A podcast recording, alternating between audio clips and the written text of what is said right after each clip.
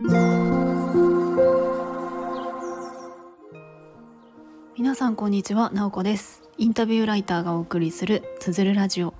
このチャンネルでは取材や執筆を通して学んだことフリーランスの暮らしやキャリアについてお話ししています。今日は4月20日木曜日です。皆さんいかがお過ごしでしょうか？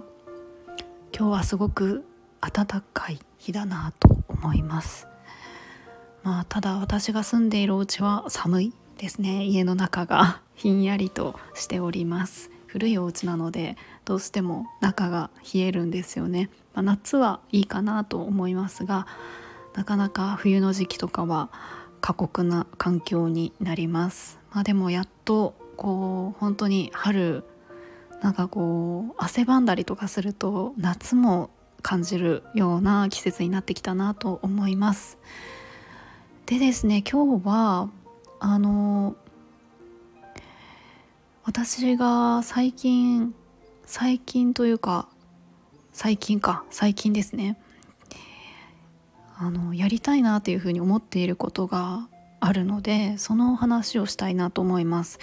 まあ、全然形になっていないですし具体的にとか細かいこととかは全然これからなんですけれどもただただぼんやりと私の頭の中に浮かんでいることを、えー、今日はそのまま配信したいなと思います。でタイトルにも入れた通り聞くと書くの感性を磨く時間を作りたいなっていうのが、まあ、最近考えていることです。まあ、私が、えー、やっている仕事がまさに聞くと書くっていうのが中心なんですけれども、まあ、インタビューをするのは、まあ、聞く時間ですしその後、えー、聞いたお話を文章にするのは書く時間があってそれを繰り返しています。でこの仕事をすればするほどですね何て言うか聞くも書くもあの難しいけど面白いっていうのを感じていてで自分のスキルを磨いていくってなった時にもちろん場数を踏んでいくことも一つだし何らかの知識をつけることも一つ。なので、まあ、仕事をしながらも本を読んだりとか講座を受けたりとかして勉強していくっていう風に、まあ、あの自分のこうスキルを磨いていくっていうのは、まあ、やってきているんですけれども、まあ、やってきているしこれからもやりたいなと思っていることなんですが何て言うかうんと、それ以外にもすごくその自分の在り方とかそのまあ在り方ですよね自分の状態自分がどんな風にあの生きているのかとか自分の価値観とかその自分っていう人間そのものが聞くとか書くにダイレクトに現れるなっていうのを感じているんですね。なので単純に聞く技術とか書く技術を高めるだけではこう広がらない部分ってあるなと思うんです。まあ、本当に何て言うかこう例えばですけれども、まあ、ちょっと狭い話にはなっちゃうかもしれないですけど、まあ、例えばすごくどんなにこうめちゃくちゃこう優れたインタビューライターさんがいるとしてもうあのその何て言うんですかね。体験その人のこう人生の中でどんな経験をしてきたとかどんな体験何を考えてきたかみたいなところもこうセットで、えー、その人の書く文章とか聞き方みたいのに現れるなと思ってて、まあ、例えばそう私だったらその過去に教員をやっていたとか教育とか福祉に関わっていたとかそういう体験があることで今教育とか福祉に関わっている人の話の聞き方みたいなのがあの変わ変わったというかなんかこう深く聞けるなっていう実感があって、まあ、もし私がそういう経験がなかったら今とは違う聞き方になってたなっていうのは思うんですね。例えばですけれどもうん、まあ、何でもいいんですけど私だったらそうだな例えば不動産系の話を聞くとかなった時って私はその不動産のことをやってきたとか特別関心があるとかないのでかなりそのあの聞き方のこう広がり深まりっていうのはなんかその自分がこう経験してきたあの教育とか福祉みたいなところよりも狭くなるだろうなとかそういうことは感じているんですね。まあ、そういったその分野とかだけではなくって、まあ、本当に人生でこう全部をこう網羅することはできないんですけれどもやっぱりそういう意味でもこう経験してきたこと自分が考えてきたこと感じたことっていうのは聞くとか書くに現れるなっていうのは感じています。でなのでそういった部分を何て言うか私は感性を磨くっていう風に表現しているんですけれども何かをこうスキルを身につけるっていう意味でのこう学びとかではなくってその自分のこうなかなかこう客観的に測れるものではないので難しいんですけれども自分自身のあの在り方を見直したりとか感性みたいな部分をなんかこう刺激したりとか整えたりとかなんかそういうのができたらいいなっていうふうに思っています。めちゃくちゃ漠然としてますけどね。で私自身がその過去にそういったなんかこう学ぶ場に参加するのとかで結構好きであれこれ、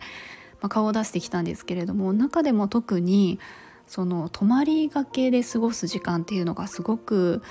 あの好きというか振り返った時にとってもいい時間だったなっていう風に感じるんですね。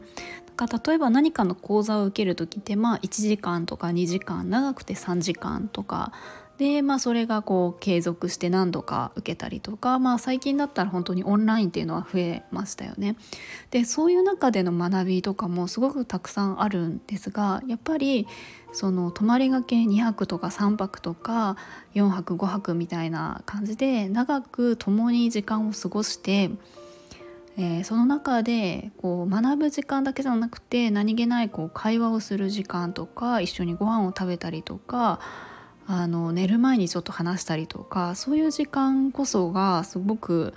あの自分のこう自分自身のなんかこうその時間を豊かにしてくれる要素だったなっていうふうに感じています。まあ、それは最近で言うとビパッサナ瞑想のあの合宿に参加したこともそうでしたし、まあ、このビパッサナ瞑想は過去のあの配信でお話ししてるんですけれどもあとはこうデンマークのフォルケホイスコーレっていう学校があるんですけれどもそこの視察をに行った時もあの何人かのこうあの仲間も一緒でとかなんかそういう時間がすごく好きだったので何かそうですね私が今考えているのは聞くとか書くみたいなところを、まあ、仕事にしている人とか仕事にしてなくても全然いいんですけれどもなんかそういった部分をにこうフォーカスした時間何するか分かんないですけどね。はい。まあキックとか書くとかはするけど何かをこう体験したりとか見たりとかなんかそういうことも一緒にこうやりながら過ごすあの3泊とかなんかそういうのがあの今後作れたらいいなというふうに思っています。やっぱり空間を共に空間を共有することとかすごくあのいいですよね。でその場所もすごく大事だと思っていてあの都心のすごくこう人工物だらけの中の会議室みたいな感じよりもやっぱりあの自然があるところとか古民家みたいなところとかそういうところの方がやっぱりその場の場を作る影響ってやっぱり違うなっていうふうにも感じています。まあ、なので、まあ、そんなことをしたいなと思っております。でそうそうかなり影響を受けているのがですねあのこれも前の配信で話したんですけれども西村義明さんという方が書いている「自分の仕事を作る」っていう本を、えー、過去の配信で紹介してるんですがこの西村さんがですねインタビューのワークショップっていうのを年に1回とか2回とか開催していてこれがかなり私がやりたいことのイメージに近いんですよね。これリンク貼っておきますね。でこれめちゃくちゃ参加したいんですけれどもなかなかですねすぐに埋まってしまってあの申し込みのタイミングを逃しているんですよ私は。なのでまたやった時にはすぐに申し込めるようにしたいなというふうに思っています。あのインタビューのワークショップえー、と5泊とかかなかなり長い時間かけて、えー、やるんですけれども本当にただただスキルを身につけるみたいなところではないんだろうなっていうのがこのあの記事を読んでいて感じます。うん、はい。ということで今日は何ですかね？あの私がやりたいなというふうに思っていることをお話ししました。もしこれを聞いてですねあそういうの作りたいとか興味あるなっていう方がいたら是非あのコメントとかレターとかください。なんかねあの一人ではできないのでなんかそういうのをやりたいなっていうのを、まあ、ちょこちょこいろんな人に話していこうかなっていうのも、えー、思っているところです。はいということで今日は私が最近考えているこれからやりたいことについてお話ししました。今日も最後まで聞いていただきありがとうございます。もいもーい。